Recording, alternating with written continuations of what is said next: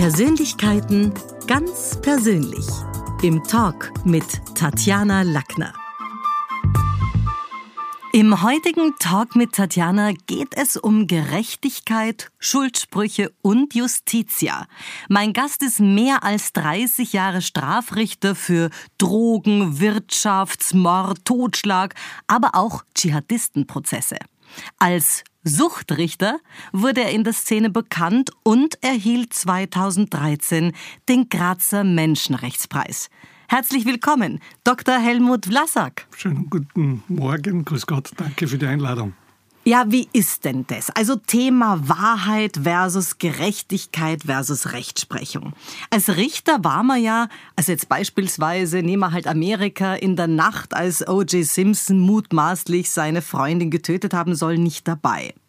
Ist ein Prozess nicht in Wahrheit so ein Bühnenstück wie im alten Griechenland, bei dem nicht die Wahrheit siegt, sondern der Anwalt mit den überzeugenderen Storytelling, den logischeren Argumenten, vielleicht der besseren rhetorischen Beweiskette? Und all das ist dann möglicherweise kilometerweit von der Wahrheit der Tatnacht entfernt. Gewinnt also der, der die bessere Show liefert. Nicht wirklich, nicht wirklich. Man muss grundsätzlich unterscheiden, äh, wo man sich einmal aufhält, sage ich einmal so. Österreich als demokratische Republik äh, mit allen gesetzlichen Bestimmungen, die es heute im Prozessrecht gibt, äh, schaut einmal grundsätzlich schon einmal ganz anders aus als, Amerika. Ich war dienstlich oft in Amerika, war auch bei Prozessen dabei. Und da ist mir noch ein, ein Satz eines Kollegen, Kollegen aus New York in guter Erinnerung, wo er mich fragt, wie ich meine Suchgiftfahnder briefe oder abchecke sozusagen für einen Prozess. Damals ist es um mehrere hundert Kilogramm Kokain mit der kolumbianischen Drogenmafia gegangen und äh, zwei meiner Beamten sind in New York auch einvernommen worden und ich habe ihm dann einfach gesagt, äh, es gibt überhaupt kein Briefing, sondern äh, wir halten uns streng nach der Realität, nach der Wahrheit, was geschehen ist. Da, hat da er brauchen geschaut. wir nichts besprechen. Genau, da hat er mal richtig geschaut. Das heißt, die große Show gibt es zum Teil natürlich, äh, ich sage mal, im Fernsehen bei Prozessen oder auch teilweise auch in amerikanischen Prozessen, nicht wirklich in österreichischen oder in Europa, muss ich ganz ehrlich sagen, weil Österreich und das österreichische Strafrecht ist der materiellen Wahrheitsfindung verpflichtet. Das heißt, Gericht und Staatsanwalt sind verpflichtet, das zu klären, was wirklich geschehen ist. Nicht einmal Geständnis bindet den Berufsrichter oder den Staatsanwalt. Wir sind eben gesetzlich verpflichtet, es wirklich durchzuchecken. Natürlich äh, sind die Prozessparteien unterschiedlicher, so sie nicht sein könnten und natürlich auch in großen Bereichen äh, immer wieder äh, beeinflusst natürlich von der Verteidigungsstrategie, sage ich einmal so. Ja, aber das haben mir nämlich schon auch, also gerade amerikanische Anwälte gesagt, und da scheint es wirklich einen riesen Unterschied zu geben, der gesagt hat, Jana, you sell the, the most important tool, it's all about rhetorics. Und da haben wir natürlich, also O.J. Simpson soll ja, ist ja freigesprochen worden, soll ja tatsächlich im privaten, bewusstseinserweiternden Rahmen durchaus geprahlt haben mit der Tat. Äh, Ähnliches unterstellt man Richard Wagner, dem Schauspieler, als Natalie Wood gestorben ist. Also hier scheint es dann schon in den amerikanischen Prozessen, die ja sogar ins Fernsehen oft übertragen werden, was wir von uns jetzt auch nicht kennen. Also das, da scheint es dann schon auch Unterschiede Ja, zu geben. ist bei uns nicht möglich. Also Filmen und, und äh, Dokumentationen direkt live aus dem Verhandlungssaal, das gibt es äh, gar nicht. Das ist prozessrechtlich untersagt. Äh, man muss natürlich äh, die jeweiligen Handelten schon ein bisschen genauer anschauen und ab und zu äh, läuft schon ein bisschen, sage ich jetzt einmal so, in, die, in den Schuhbereich und zwar dann, wenn es gilt, äh, dass Laienrichter eine Entscheidung zu treffen haben. Ja, genau, ich denke da speziell oder? Schiedsgericht, aber auch und im Strafbereich, wo ich natürlich tätig bin und war, äh, in, im Schurgerichtsprozess, weil da entscheiden ausschließlich acht Geschworene über die Schuldfrage. Soll heißen, schuldig ja oder nein. Und ich habe in meinem Leben zig Verhandlungen in dieser Hinsicht äh, geleitet und war sonst dabei. Und da ist immer der Beginn, äh, dass die Verfahrensparteien, sprich der Verteidiger, aber auch der Staatsanwalt oder die Staatsanwältin, äh, sich an die Laienrichter wendet. Und es geht darum, den Laienrichtern zu verklickern, was ist da geschehen, was ist da passiert. Und das ist aber wahrscheinlich auch der Grund, warum so viele Anwälte an die Schule des Sprechens kommen. So Übrigens alle ganz mit dem sicher. Gejammer, wieso haben wir das nicht an der WU, am Juridischen Juridikum, in der Ausbildung, etwas, was angeblich Absolut die amerikanischen Kollegen schon haben. Also ja, das ist dann schon ein wichtiges ganz Tool. Sicher, auch. absolut. Wie, wie komme ich rüber? Wie kann ich eine Meinung unter Anführungszeichen verklickern, mhm. deutlich machen, Ausführungszeichen? Und wie kann ich Inhalte transportieren, die auch entsprechend verstanden werden? Das ist was ganz was Wesentliches. Äh, Sie haben ja keine Ahnung, äh, wie die Laien, die da jetzt zu entscheiden haben, gebildet sind, äh, welche persönlichen Umstände vorliegen etc. Das ist in Amerika ganz anders, weil da wird die Jury ausgewählt, da gibt's Fragen und so weiter, da kann man schon ein bisschen nachforschen. Ja, genau, damit man abcheckt, in welches politische Lager der allenfalls tendieren könnte, wie seine Erziehung ist oder womit er sich rechtfertigt oder überhaupt identifiziert.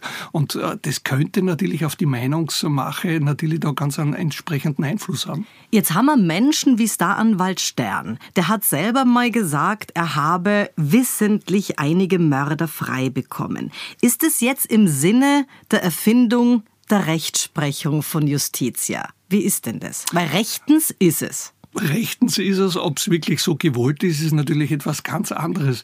Äh, es ist natürlich eine wesentliche Unterscheidung, dass der Verteidiger oder der Rechtsanwalt ausschließlich die Interessen seines Mandanten wahrzunehmen hat. Äh, das geht ab und zu eher ein bisschen sozusagen in die falsche Richtung. Wenn unseriös oder unobjektiv argumentiert wird oder aktenwidrig, dann ist es gefährlich. Da müsste eigentlich das Gericht eingreifen, wenn Laien zu entscheiden haben. Äh, sonst natürlich natürlich ist es so, dass auch der Täter, die Täterin, äh, ihren Verteidiger alles sagen kann und er halt eine Verteidigungsstrategie zu wählen hat. Das kann gelingen, das kann auch nicht gelingen. Äh, das Gericht, ich wiederhole es noch einmal, ist der materiellen Wahrheitsfindung verpflichtet, was ist wirklich geschehen und daher arbeiten, arbeitet Justitia oder die Justiz, sprich Richter und Staatsanwalt, Staatsanwaltschaft, ganz anders als Aber erkennen Sie es, also riechen Sie es nach so vielen Jahren als Richter, ob jetzt irgendwas nur dem Reputationsmanagement des ja, Anwalts mal, ja, man merkt schon. Äh, man muss auch, ich sage, das ist äh, mit diesem Begriff Spiel zuzuordnen oder zuzulassen. Der Verteidiger hat auch seine, ich will jetzt sagen, Spielmöglichkeit, weil das eher negativ behaftet ist, aber er, er darf seine Plädoyers halten. Äh, ich werde da niemals eingreifen. Man kann erst dann, erst dann, wenn wirklich was konkret Falsches dokumentiert ist, dass man dann etwas konkret dazu sagt oder die Laien aufklärt. Sonst äh, ist es unter Anführungszeichen seine Bühne oder es unterliegt natürlich auch seinem Geschick, äh, gewisse Dinge allenfalls anders zu sehen gar keine Frage. Und, und äh, dieses Rollenbild ist halt immer ein bisschen ein problematisches oder kann auch problematisch werden, wenn sich der Verteidiger gleichsam in einer gewissen Abhängigkeit zu seinem Mandanten äh, begibt oder co-abhängig ist und sagt, ich muss ihn freibringen, obwohl er es genau weiß, dass es eben. Äh, also um sein Reputationsmanagement es geht ausschließlich um die Reputation. Geht, Genau, das, das sind aber zwei Paar Schuhe, da müsste man eigentlich schon unterscheiden.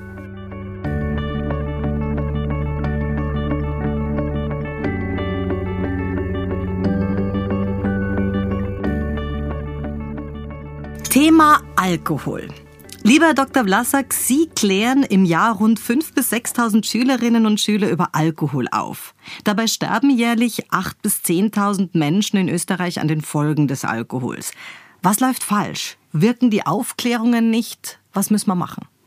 Ich glaube, die Aufklärungen wirken, äh, nur sie sind viel zu, äh, wie soll ich sagen, sie werden viel zu wenig genützt oder es gibt viel zu wenig Aufklärung. Prävention ist das Um und Auf. Äh, ich war gerade in einer Schule auch, äh, da gibt es ein wunderschönes Tafel, da ist gestanden, Wissen ist Macht. Und genau so ist es. Und die Leute wissen zu wenig. Gerade beim Alkohol sage ich immer, wie ich noch Strafrichter war, hätte es oder gibt es Alkohol nicht, hätte es ihn nicht gegeben in meiner Dienstzeit, hätte ich im Einzelrichter Kriminalitätsbereich 70 bis wahrscheinlich 80 Prozent weniger Arbeit, weil ein derartig hoher Prozentsatz der Straftaten im kleinkriminellen Bereich ausschließlich deshalb passieren, weil der Täter, die Täterin oder auch beteiligte Zeugen etc. stark alkoholisiert sind. Aber das ist jetzt eher in diesen Familienprozessen, oder? Weil es wird keine Diebesbande angesoffen auf So ist es. Ja, also da geht es konkret um gefährliche Drogen, leichte sexuelle Übergriffe, äh, Nötigungen, Körperverletzungen, Schlägereien und so weiter, wie man sich das so am Wochenende fest äh, oder vorstellen kann. Ich habe eine private Statistik äh, über mehr als 30 Jahre erfasst und kann damit sagen, dass am Freitag, Samstag am meisten passiert.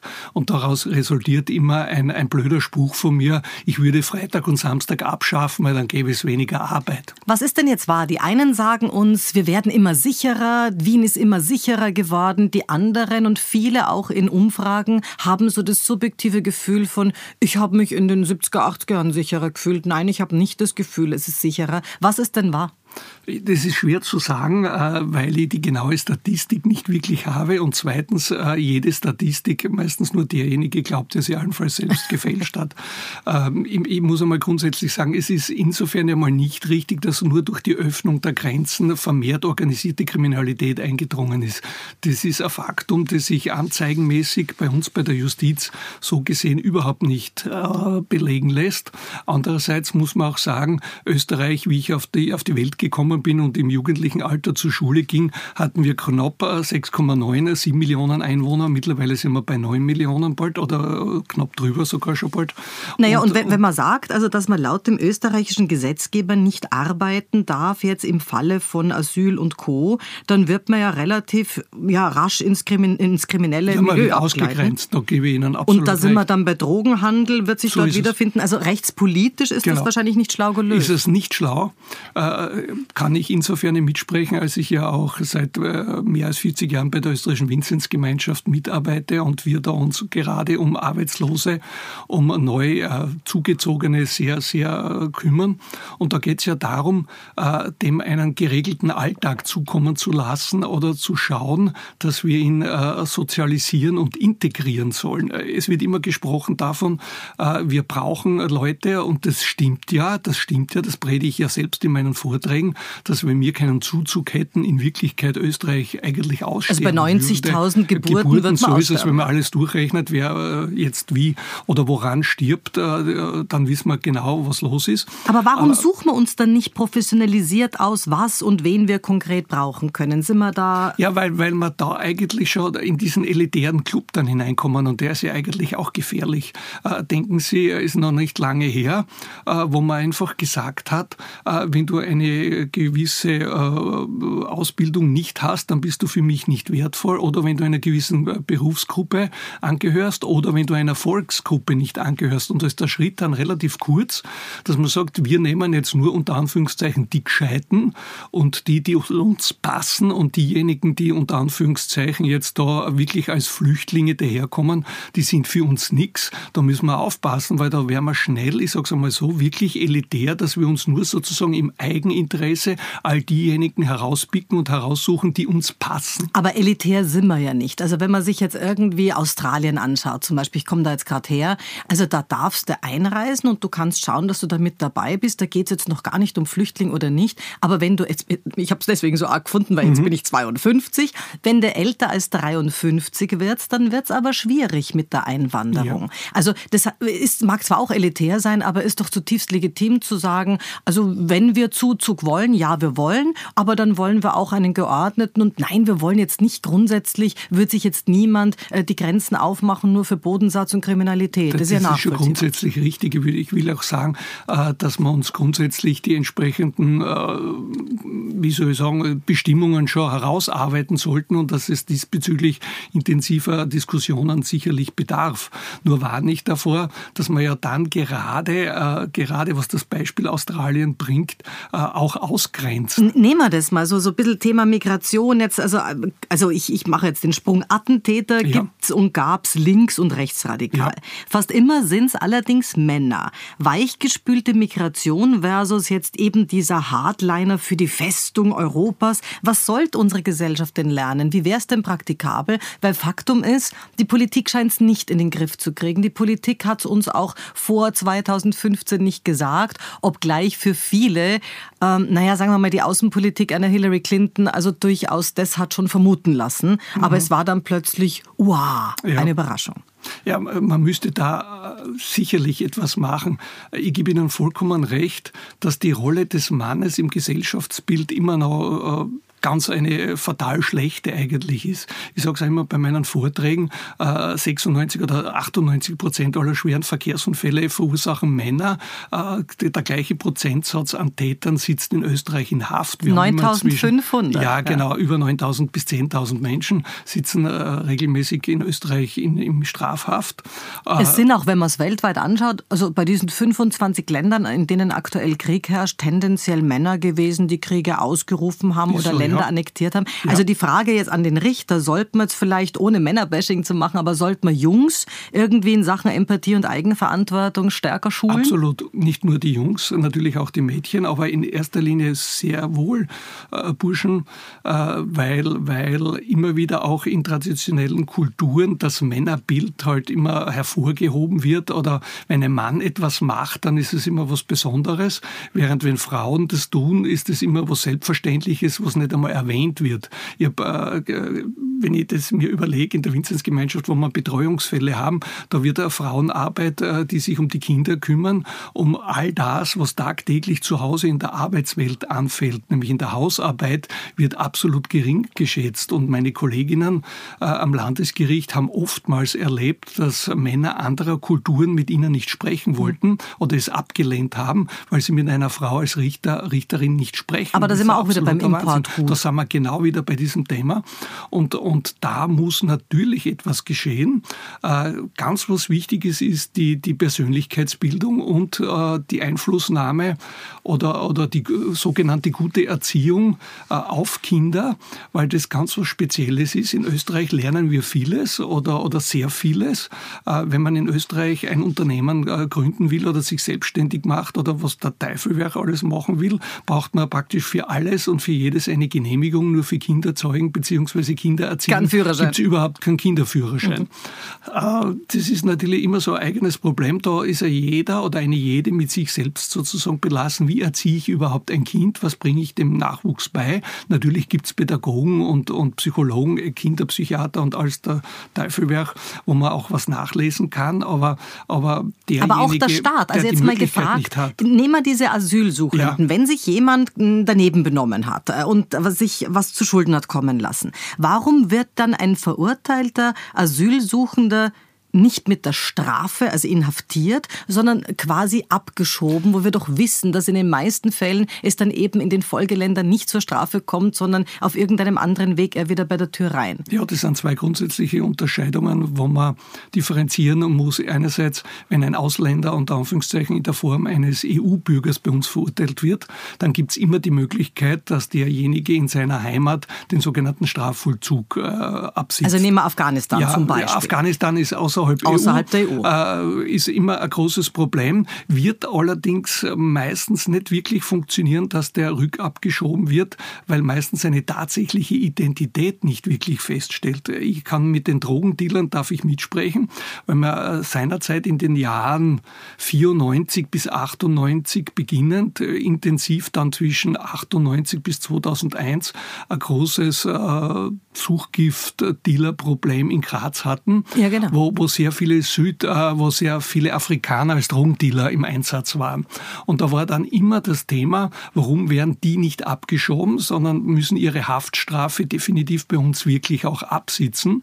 Und da habe ich dann immer nur die Auskunft geben können, dass die jeweilige Staatsbürgerschaft, damals waren es meistens, muss man leider sagen, Nigerianer, und äh, die, äh, die erlebten Folgendes, dass von ihrer eigenen Botschaft in Wien äh, nicht bestätigt wurde, dass er nigerianischer Staatsangehöriger ist. Und damit hat es keine Möglichkeit gegeben, den rückabzuführen bzw. in die Heimat zu bringen. Ja. Äh, der ist definitiv bei uns auch die, die Strafe abgesessen. Artikel 7 österreichische Bundesverfassung vor dem Gesetz sind alle gleich. Für das gilt dann natürlich auch die gesetzliche Bestimmung der bedingten Entlassung. Und das heißt, er kann, wenn er sich anständig führt, entweder nach der Halbzeit der Strafe oder nach zwei Drittel wieder herauskommen. Und dann ist er ein legaler Illegaler oder illegaler Legaler. Sie können es. Äh, Klar ist, er wird nach der Haftstrafe nicht, nicht, nicht süßer werden. Er kann nicht weggebracht werden, äh, wenn das nicht klar ist, wer er ist und welche Staatsbürgerschaft er definitiv hat. Dort, Werden die Menschen hat, gefährlicher nach zurück, der Haftstrafe? Wieder zurückgebracht. Werden sie gefährlicher? Ja und nein. Äh, es gibt verschiedenste Studien über die sogenannte Rückfallsquote. Und da gibt es auch ganz unterschiedliche Aussagen. Eins muss man mal sagen, Gefängnis als Ultima Ratio war noch nie die wirkliche Lösung eines Problems. Insbesondere dann, wenn derjenige nicht an dem eigenen Problem arbeitet oder erkannt hat, dass er strafrechtlich etwas äh, begangen hat, wo er jetzt seine Strafe abzusitzen hat und in Zukunft er sich anders benehmen, verhalten muss.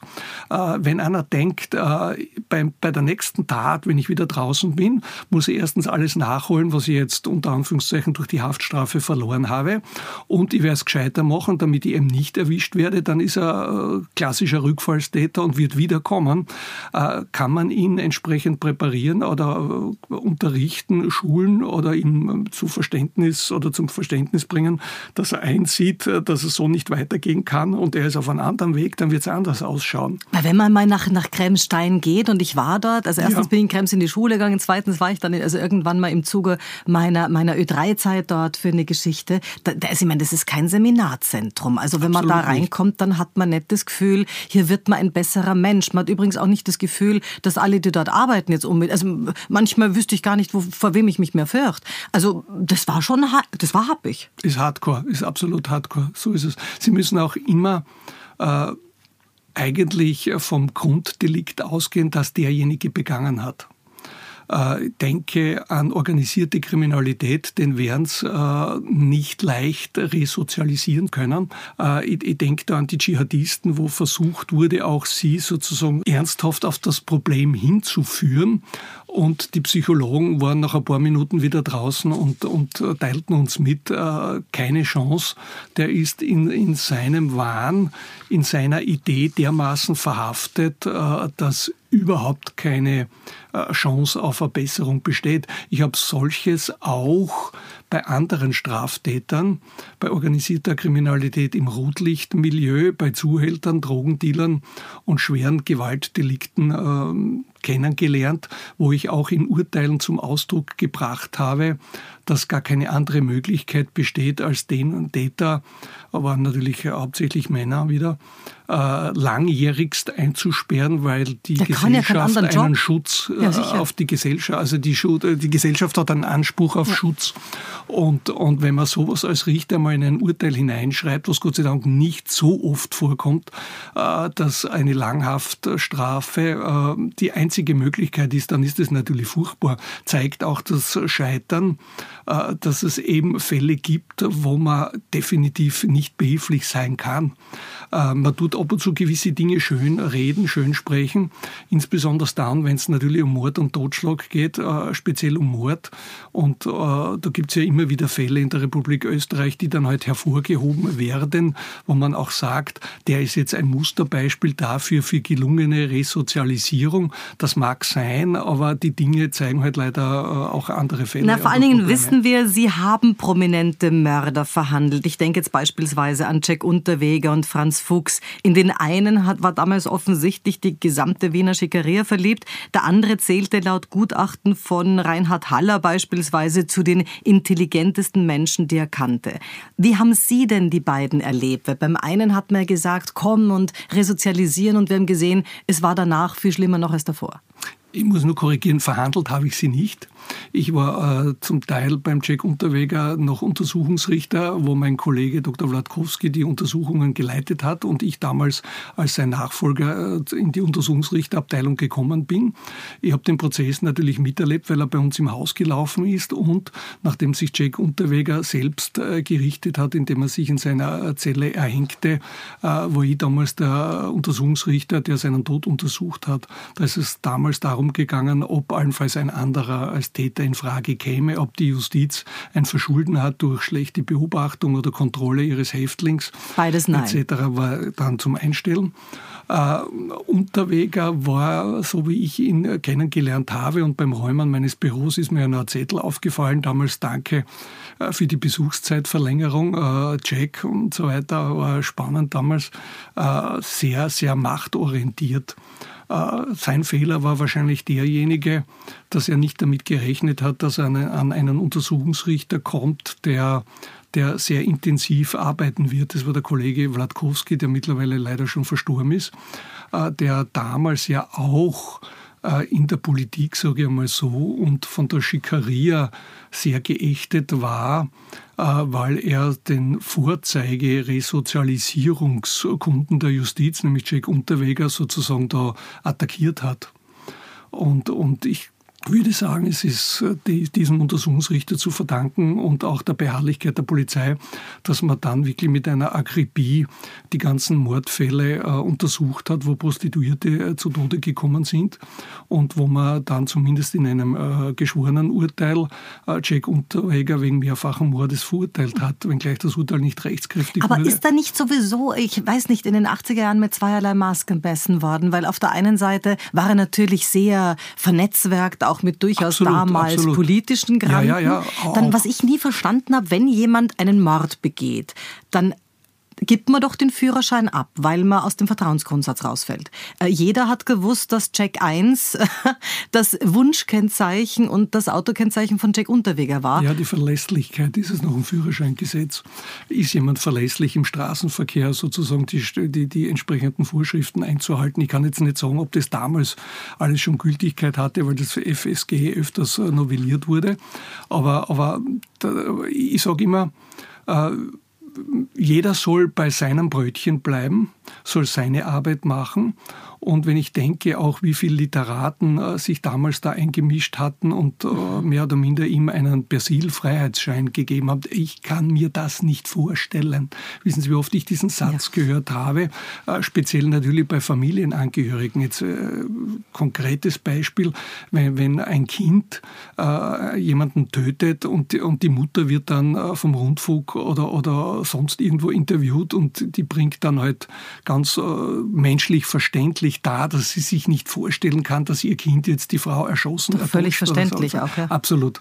Ja. Äh, ich sage immer, bitte lasst die Justiz arbeiten. Gewisse Dinge dauern halt ein bisschen, aber, aber jeder Richter, jeder Staatsanwalt, der seine Arbeit ernst nimmt, und ich würde mal sagen, das sind wirklich 99,9 Prozent periodisch, äh, der arbeitet intensiv mit dem jeweiligen Fall dann und schaut äh, wiederum dem Grundsatz der materiellen Wahrheit, Wahrheitsfindung entsprechend abzuklären, was los ist.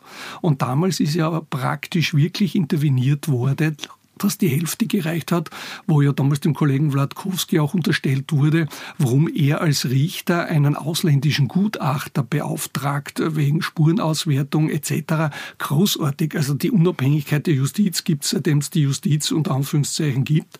Und als Richter ist man eben unabhängig und kann man sich da unter Anführungszeichen nichts reinreden. Ja, und wahrscheinlich lassen. in einem Land, wo eh schon alle pro-Check sind, ist es dann ja, sogar genau. schlau, sich jemanden ja, zu holen, der das vielleicht so nicht ganz ist es. Man sollte eigentlich immer äh, etwas durchleuchten berichten lassen äh, und dass man eben subjektiv nicht von irgendwas eingenommen ist. Aber das war da schon auch, ich finde, da hat man das erste Mal so richtig eine Mediendiktatur gespürt, absolut, die absolut. auch auf die es war, es war schon Mediengeschichte. War, ja. Es haben sich damals ja Medienvertreter noch in der Zeit, wo nicht ganz klar war, ob es der Unterweger gewesen sein sollte, mit ihm getroffen. Ja, ja, natürlich. Es gibt Interviews ja welche bis heute, gemacht. die sagen, das, das war ja nicht. ganz so Spannendes. Beim Franz äh, Fuchs äh, kann ich insofern nicht mitreden, als, als das der Kollege Dr. Nauter gemacht hat. Und Dr. Nauter war damals ein Untersuchungsrichter, der genauso wie ich und der Kollege Wladkowski äh, ziemlich intensivst gearbeitet hat, sich dafür noch gelegentlich, das darf ich sagen, ist ja auch in den Medien vorgekommen, zurückgekommen,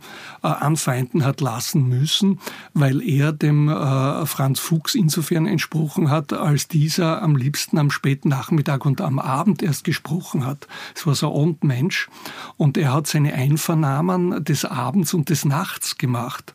Als Richter klingt ja das gut, wenn sie keine Dienstzeit haben können Sie jederzeit arbeiten. Ist super, damit gibt es ja keine Überstunden und nichts. Der Kollege Nauter hat es gemacht, da hat es stundenlange Einvernahmen gegeben, am späten Abend bis weit in die Nacht hinein. Wenn er das damals nicht gemacht hätte, hätte man von Franz Fuchs innerhalb des Prozesses keinerlei Aussagen gehabt. Er hat ja nur geschrien zu ja, Beginn. Ja. Es lebe die bajuwarische genau. Befreiungsfraktion. Äh, der Kollege, der das verhandelt hat, hat ihn dann kurz schreien lassen. Äh, ich hätte, ich sage das ab und zu, ich hätte wahrscheinlich anders verhandelt. Ich hätte ihn schreien lassen und zwar nicht nur zwei, drei, vier, fünf Minuten, sondern eine Stunde. Und nach einer Stunde hätte ich ihn dann äh, einfach angeschaut und hätte gesagt, das war's jetzt, jetzt sind sie fertig mit dem Schreien, dann können wir weiterreden. Oder nicht? Oder schreien sie noch eine Stunde. Äh, war nicht so, jeder verhandelt ein bisschen anders. Äh, der, der Franz Fuchs ist dann halt abgeführt worden und, und äh, der Professor Haller hat ihm natürlich ein entsprechendes Gutachten auch erstellt, weil er ist auch Fachmann in seinem Bereich und in, auf seinen Gebieten. Und das war schon spannend, äh, wie der das dann alles gemacht hat oder in welchem eigenen äh, Bereich Franz Fuchs unterwegs war. Weil es ja gar nicht so leicht heute als U-Boot in Österreich ohne Bankomatkarte, Sozialversicherung. Absolut zu leben. Also, Den, ich meine, hätte er seine Eltern Beispiel Felsmann. Das ist irre. Äh, wo, wo einer jetzt als, als zweifacher Mörder seit einigen Jahren U-Boot ist und definitiv trotz Großaufgebots der Polizei und internationalen Fahndungsmaßnahmen definitiv nicht gefunden wird. Äh, ich kann immer da ein bisschen deshalb mitreden, weil ich ja vor meinem ersten Berufsleben als, als Richter selbst auch sieben Jahre Exekutivbeamter war. Ich war sieben Jahre Polizist, also damals Gendarm und, und kenne natürlich daher auch die Arbeit der Exekutive.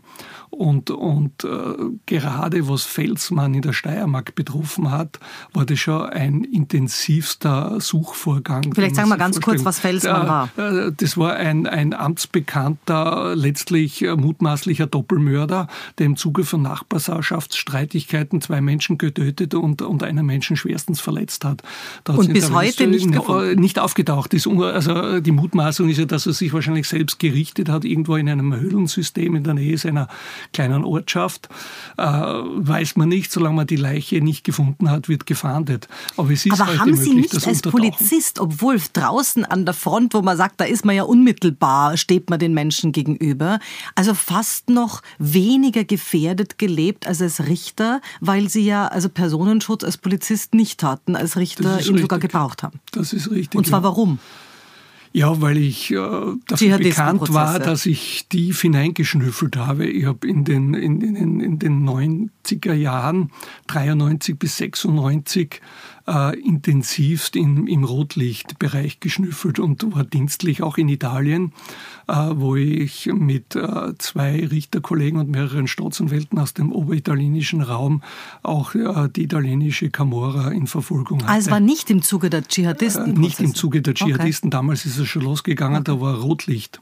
Okay. Große Rotlichtbereich. Äh, praktisch der gesamte oberadriatische Rotlichtbereich war österreich-italienisch und ist dann noch brutaler geworden äh, durch die Einwanderung der Albaner. Mhm. Das muss man echt sagen. Und da geht es um Millionen. Ist es damals schon um Millionen gegangen.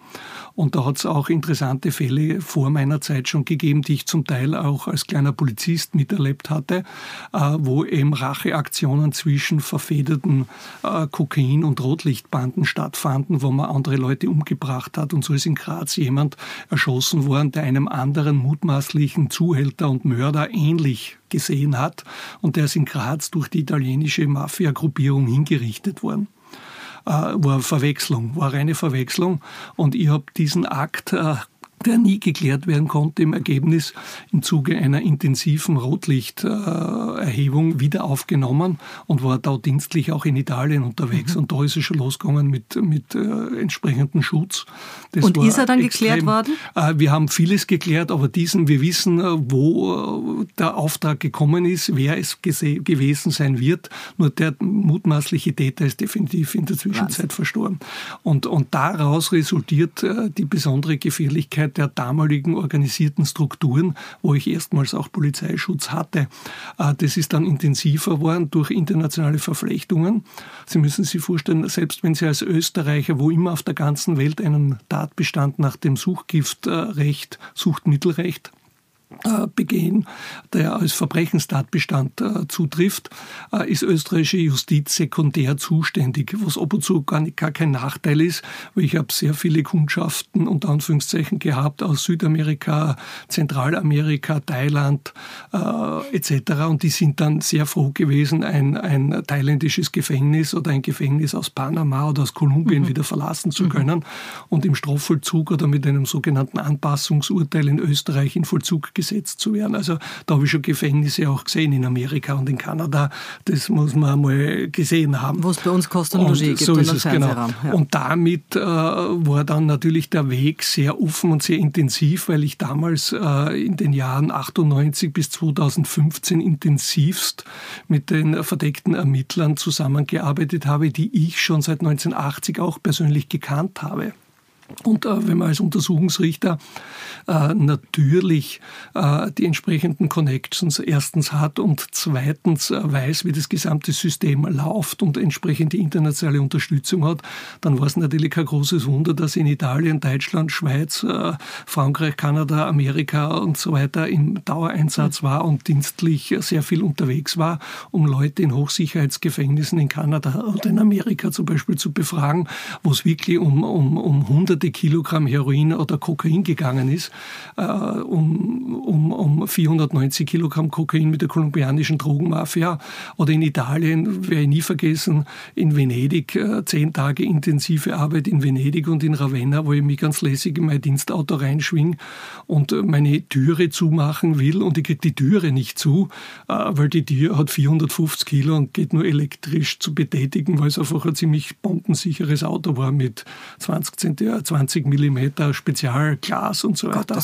Da ist es uns dann wirklich, ja, da ist es uns dann wirklich bewusst worden, wo wir reinschlüpfen. Mhm. Und ich war in Sizilien, auch in Palermo, wo ich mir das Loch angeschaut habe, wo mein Kollege, der damals gegen die italienische Camorra gearbeitet hat, mit seinem gesamten Stab in die Luft gesprengt ja. wurde. Also das war damals dann schon etwas anderes. Und da erlebst du dann halt schon intensive Sachen, wie auch ein Staatsanwalt von mir, der jetzt dann äh, spezieller Staatsanwalt wurde, weil er zuständig war für die Dschihadisten. Und ich habe im Jahr 2008 einen der ersten Dschihadistenakten in Österreich verhandelt. Und äh, da ist es dann auch wieder losgegangen, intensivst mit, mit äh, Personenschutz, speziell äh, der Staatsanwalt, weil der ja eine Unzahl an Fällen hatte. Und äh, das waren Hochkaliber. Also da haben wir in, in Grazer Bereichen schon mit äh, schwerstem Gerät zu tun gehabt aus, aus dem Balkan und aus Syrien und der Türkei und speziell äh, Kosovaren, äh, Albaner und äh, in Bosnien wo eben äh, Dschihadismus und der IS heißes Thema war. Und wir wurden ja auch mehrfach bedroht. Einmal hat es auch die Drohung gegeben, dass das ganze Landesgericht für Strafsachen Graz in die Luft gesprengt wird, weil wir lauter Ungläubige wären. Und da wurden auch mehrere Kilo äh, Plastiksprengstoffe aus bosnischen Munitionslagern gestohlen, wo der österreichische Verfassungsschutz dank seiner guten Kontakte und, und intensiver Arbeitsmöglichkeit wirklich äh, ganz dran war. Und, und, und es wird komplett übersehen, was da die Exekutive, nicht nur die Polizei, sondern auch der Verfassungsschutz wirklich was leistet und was da wirklich ja. an, an, an Arbeit der Hintergrund ist, was dann meistens versucht wird, im Zuge eines Prozesses mit, ich sage es jetzt einmal bösartiger formuliert, mit Show-Statements abzutun. Ja, was will denn der? Der betet halt zu dem und das interessiert ihn nicht. Äh, Wien ist ja da eh keine heilige Festung, sondern da wissen wir, was alles auch passiert ist. Und wenn man dann die Hintergründe und die jeweiligen Kontakte kennt, und da gibt es in, in, Österreich eigentlich in Wirklichkeit nur ein, zwei Staatsanwälte, einen speziell, der wirklich seit, äh, kann man sagen, 15, 20 Jahren sich intensiv damit auseinandersetzt und der wirklich Profi ist. Und, und der hat es nicht leicht. Und, und dann ist das immer so ein Kampf, ein Richter oder ein Staatsanwalt gegen ein Heer von Verteidigern, die natürlich alle versuchen, mit allen möglichen, sei es jetzt rechtlichen oder sonstigen Möglichkeiten, teilweise auch Tricks. Aber vor diesem Hintergrund von Dschihadistenprozessen oder auch von Attentäter in Wien kann man doch auch nicht mehr nur sagen, dass es nicht Importgut ist, wo die Kriminalität nicht gestiegen wäre. Weil alleine an diesen Themen, also die so, hat man jetzt in den 60 Jahren noch nicht. Das ist schon ja. richtig, das ist schon richtig. Aber, aber wenn man so lange wie ich im Job ist, das Ganze jetzt seit, kann man sagen, 1980 und intensiv seit 1990 sich angeschaut hat, dann, dann weiß man, dass es immer wieder die Jahre der unterschiedlichsten Täter ja. gegeben hat. Ja. Waren es in den äh, 80er Jahren die beginnende äh, Zuhälterei im organisierten Bereich, wirklich, wirklich organisiert und erst die kleine Wirtschaftskriminalität hat sich das in den 90er Jahren äh, ausgeweitet zu einem professionellsten Suchgiftwaffenbereich, wo Österreich als Drehscheibe gerade auch noch in der Zeit äh, des Kalten Krieges und, und der Spionagetätigkeit sich bestens entwickelt hat. Graz natürlich deutlich, deutlich, deutlich hinter Wien, das muss man auch mhm. sagen, äh, als Großstadt, aber das sind ganz eigene Bereiche.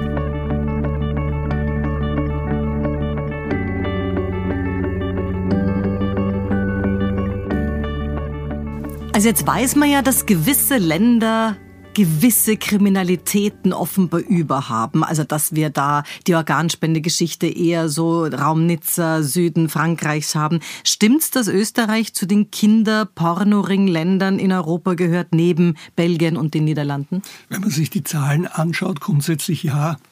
Das muss man leider insofern bestätigen, als ich das äh, auch zum Teil ähm, live alles miterlebt habe, weil ich immerhin seit 1993 auch Beisitzer war äh, immer beim äh, Schöffengericht, wo Sexualstraftaten abgehandelt wurden.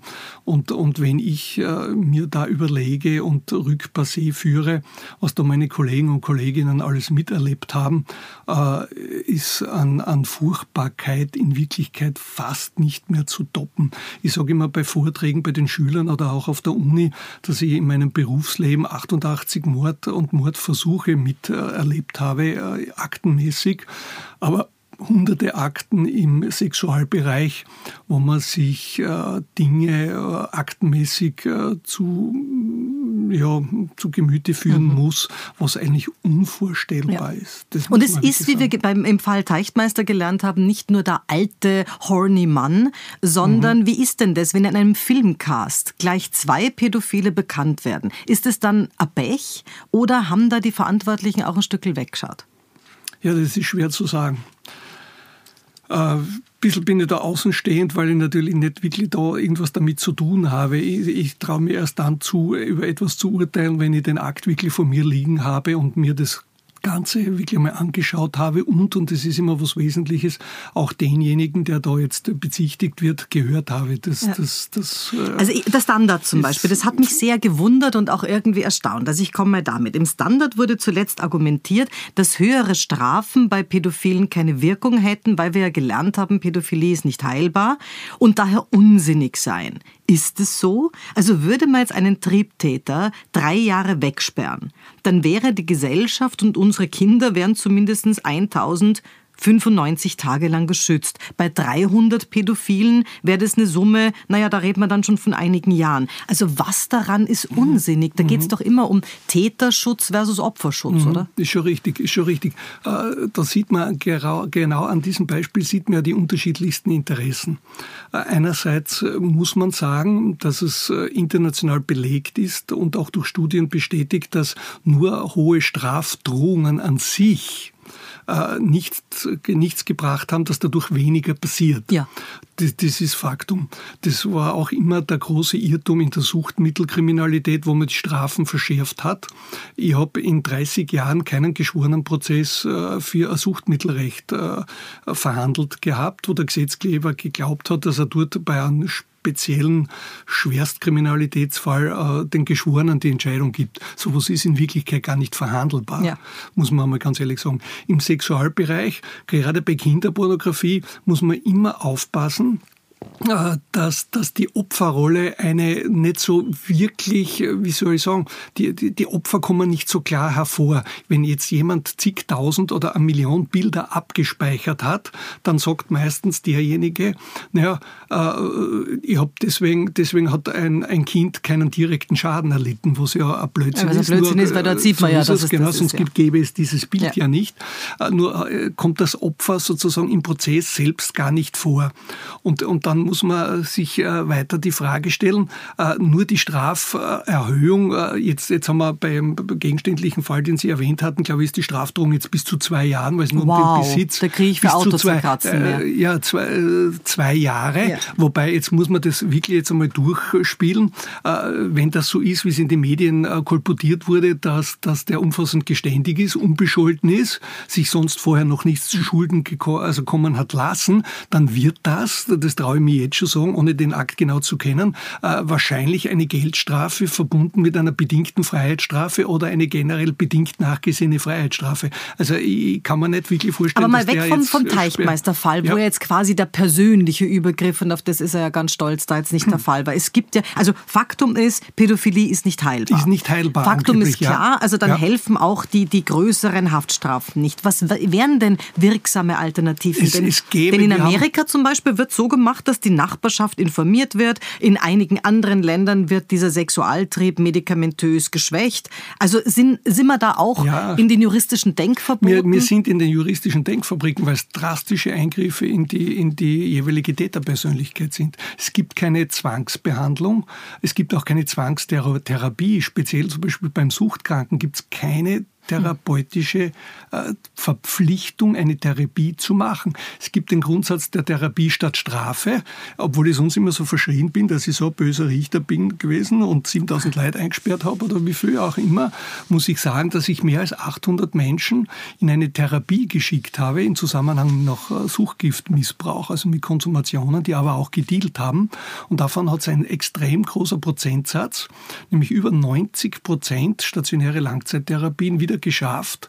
Äh, heißt allerdings für uns, dass nicht mehr bei der Justiz angeklopft haben und nicht mehr straffällig wurden. Ob sie jetzt wirklich was noch konsumiert haben, kann man nicht wirklich überprüfen. Naja, aber das ist ja schon mal ein Aber ist einmal Punkt. ein guter Ansatz. Das heißt, äh, eine lange therapeutische Behandlung, in dem Fall war die beste äh, Therapieform die stationäre Langzeittherapie mhm. und reden wir wirklich von 18 bis 24 Monaten stationäre Unterkunft mit anschließender äh, äh, weiterer Betreuung, also ambulanter Nachbetreuung, meistens über Jahre hinweg. Klingt teuer. Äh, die hat wirklich funktioniert. Äh, alleine das Problem war, dass sie kostenintensiv war und dass dadurch äh, die Republik einschreiten musste, weil die Justiz die meisten, also 99 Prozent der Kosten getragen hat bei Verurteilungen und nicht der Straftäter und schon gar nicht der Sozialversicherung oder Krankenkasse. Dadurch gibt es jetzt die stationäre Langzeittherapie nur mehr bis maximal sechs Monate und das ist leider definitiv zu kurz. Aber ist es nicht, Wir haben ja. einmal angedacht, schon vor 10 oder 15 Jahren, ich kann mich erinnern, da waren wir mal bei einer großen Diskussion, das war glaube ich 1998, Kinderpädophilie, ob nicht auch äh, äh, so eine Therapie als Ersatzstrafe äh, bei Sexualdelikten anwendbar wäre, die, die nicht hardcore wären. Aber da wissen wir ja jetzt, dass, es, dass die Therapie keinen Sinn hat, weil Pädophilie an sich ist nicht heilbar. Das also, ist die Frage. Da, da müssten wir uns medizinisch, psychologisch, psychiatrisch intensivst wahrscheinlich auseinandersetzen. Das ist ein hasses Thema. Äh, jetzt mal grundsätzlich von wegen, wie man zu Strafen kommt. Also wir haben uns natürlich zivilisiert und sind immer in, in, in der Steinzeit unterwegs. Aber wir wissen, es gibt auf unserem Planeten Länder, da werden den Straffälligen die Hände abgehakt und oder andere körperliche Strafmaßnahmen kommen zur Anwendung. In manchen Ländern werden sogar Gesetzesbrecher ausgesiedelt. Selbst die Todesstrafe gibt's auch in Demokratien. Ja, leider doch. Warum leider haben sagen, sich ja? bei uns denn die Geld- und Haftstrafen als einzige zulässige einzige Maßnahme durchgesetzt. Also gut, dass es sie gibt, aber was war der Grund als quasi weil, Ultima Ratio? Ich würde sagen, weil wir zivilisiert sind, erstens, und weil wir den Täter auch als Mensch sehen. Mhm. Wir dürfen niemals in diese Welle hineinrutschen, sozusagen äh, Gleiches mit Gleichen zu vergelten. Da widerspreche ich in Wirklichkeit den allgemeinen Grundsätzen, äh, sozusagen, äh, wenn der dir Watschen gibt, dann kriegt er auch eine mhm. Watsche. Ich erlebe das eben, gerade bei Sexualschöpfenverhandlungen, wo ab und zu auch Laien dann fast auch ausrasten, speziell dann, wenn man das Tatopfer sieht nämlich ein Kind oder eine vergewaltigte Frau. Und da kommt oftmals dann die Aussage, ich tät ihm am liebsten die Eier abschneiden, wortwörtlich so, wirklich so direkt so. Aber in vielen Fällen war er irgendwann das Kind, ne? Also da wissen wir ja, auch, dass es Aber, aber da, das kann es erstens nicht sein. Mhm. Äh, zweitens äh, kann man Gleiches nicht mit Gleichen äh, sozusagen bemessen und wir haben die Rechtsstaatlichkeit. Ich kann das leider nur, nur insofern bestätigen, dass es ähm, ein gutes Beispiel Singapur. In Singapur ist sicherlich einer der sichersten Staaten mhm. Äh, weltweit. Ich war dort auch schon, habe mir das auch alles angesehen, kenne das. Komm gerade äh, von dort. Ja, Singapur. Ich war 95 dort, äh, wo meine Kinder damals noch im jugendlichen, äh, im, im, jugendlichen Alter ist eigentlich falsch, im Kindesalter mit fünf und zehn Jahren äh, in einem Park am Abend spielen durften ohne Aufsicht, ohne Problem, weil es definitiv keine Kriminalität gibt. Also es gibt definitiv keine Kriminalität. Wenn Sie in Singapur ausspucken und Sie biegen einen Kaugummi wohin, war 95 und im Jahr 2000 10.000 Singapur-Dollar Strafe. Äh, Singapur, ich habe noch nie äh, so eine saubere Stadt mhm. gesehen in Wirklichkeit und ich habe damals dem Bürgermeister von Graz, wie ich wieder zurückgekommen bin, gesagt, weißt du eigentlich, was Graz für ein dreckiges äh, Kaff ist? Es ist ein Wahnsinn. Äh, die haben Kameras definitiv überall. Kameras Überwachung. Und das ist halt die nächste Frage. Wollen wir uns diesen Überwachungsstaat mit der letzten Konsequenz leisten? Und zweitens, äh, die Panik der Straftäter ist schon eine harte Bestrafung, nämlich es gibt dort noch den Schlag mit dem Bambusstab. Das ist ein vier Meter äh, Bambusrohr, wo du dir ein Jahr Haftstrafe ersparen kannst, wenn du so und so viele Schläge auf den nackten Hintern äh, überlebst, unter Anführungszeichen. Und das wird teilweise öffentlich gemacht. Äh, ich halte davon nicht wirklich was, muss ich ganz ehrlich sagen. Ich war damals gerade dort, wo ein holländischer Staatsangehöriger beim Schmuggel von mehreren Kilogramm Marihuana und einem Dreiviertel Kilogramm Heroin am Flughafen ertappt wurde. Er aber gesagt hat, er nimmt diesen Koffer, könnte ja gewesen sein, für eine Urlaubsbekanntschaft nach Holland mit. Der ist damals dort am Flughafen natürlich verhaftet worden und in weiterer Folge zum Tode verurteilt worden, weil er nicht geständig war. Er hat gesagt, er wollte keinen Suchgiftschmuggel begehen, weil er kein Suchgift geschmuggelt hat. Er hat das nicht gewusst. Er hat nur eine Tasche für jemanden anders. Er hat sich ein bisschen ungeschickt verhalten. Mhm. Natürlich, da brauchen wir überhaupt nicht reden. Und alles andere, wissen wir, ist eine absolute Blödheit. Aber jetzt, also losgelöst von der Frage, ob er es wirklich war oder nicht, äh, ist er zum Tode verurteilt worden. Und, und die niederländische Regierung in Singapur hat okay. da auch damals dagegen protestiert. Ich war zehn Tage, glaube ich, damals in Singapur und habe das in den Medien alles mitbekommen, mhm. weil mein Bekannter war damals in, in Singapur wohnhaft. Äh, das Einzige, was, was von Justiz- und Regierungsseite geantwortet wurde, war, dass der der Hinrichtungstermin vorverlegt wurde, damit man keine weiteren medialen Prozesse hatte. Oh.